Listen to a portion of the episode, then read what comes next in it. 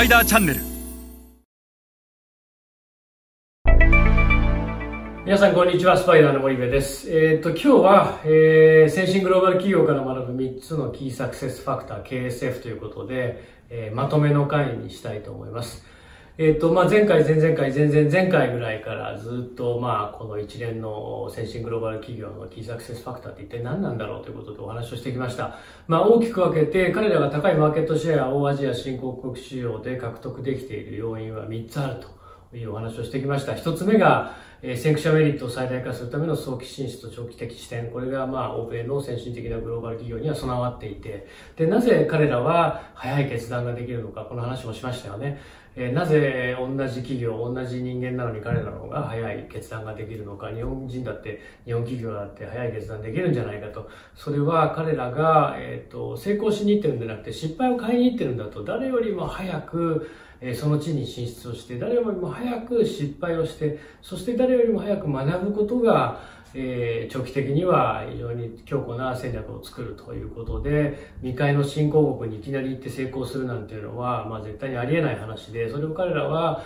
え、感情論じゃなくてロジカルに分かっているので、とにかく早く進む。先駆者メリットっていうのはそういうことなんだというふうな考え方を持っていると。ただ、えー、一つ注意しなきゃいけないのは、もう失敗すると分かって突っ込んでいったら、これ神風特攻隊になってしまうので、そうではなくて、いかに事前の調査をしっかりやって、仮説をしっかり立てて、そしてその仮説を出て検証をして、えー、そして失敗をして、することで学んで仮説をまた変えて仮説検証の繰り返しをしていくっていう、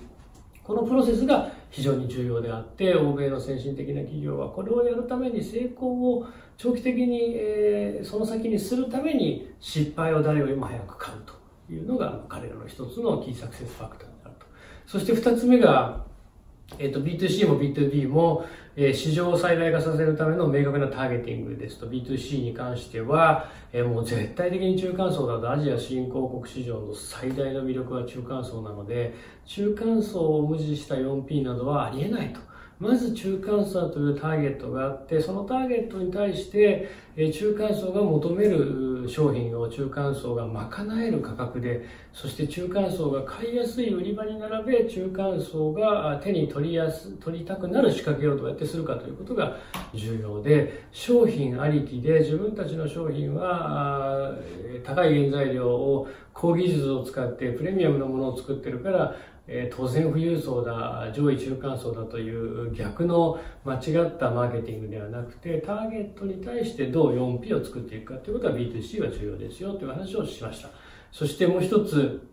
え、B2B では、えー、これは、まあ、あの、非日系をどうやって攻略していくかということが日本企業にとっては非常に重要なお題目で、日本企業の海外展開というのはもう歴史的にえー、生産拠点として出てったという背景が多くて、大企業がまず出てって、えー、それに伴って部品、部、パーツメーカー、部材メーカーっていうのが出てったので、基本的には海外でマーケティングする必要は全くなくて、顧客紐付きで出ていったので、ターゲティングなんていう概念はほとんど B2B はなかったと。それに対して今、グローバル競争で大手が負けてしまっている。そうした時に芋づる式に中堅中小まで負けてしまうことになるので、いかに非日系に対して、えー、マーケティングができるかということが B2B では求められているというのが、まあ、明確なターゲティングということでお話をしました。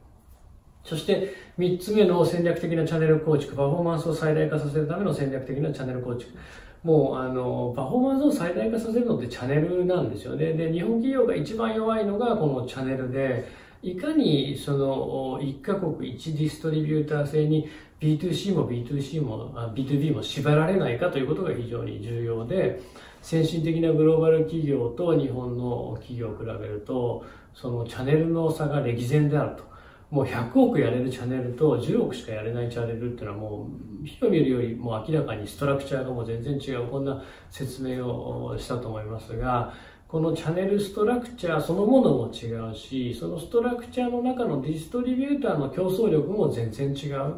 で、彼らはそういったディストリビューターの選定もそうだし、えー、それからそのストラクチャーそのものもそうだし、そういったものを戦略的に作って、えー、チャンネルを構築してますよと。で、この3つが合わさって結果彼らは高いシェアを獲得するということがアジア新興国でできていると。いうそんなお話をしたと思います。今回はそのまとめのお話でした。え日本企業が B2C も B2B もこれからさらにアジア新興国で高いマーケットシェアを上げていくには、この3つをまずは改善をする。まずは、まあ、自己診断ですよね。自分たちの会社のこの3つはどうなっているのかということを自己診断をして、そしてそれを改善していくということをしていくと、さらにグローバルで売り上げが伸ばせると思います。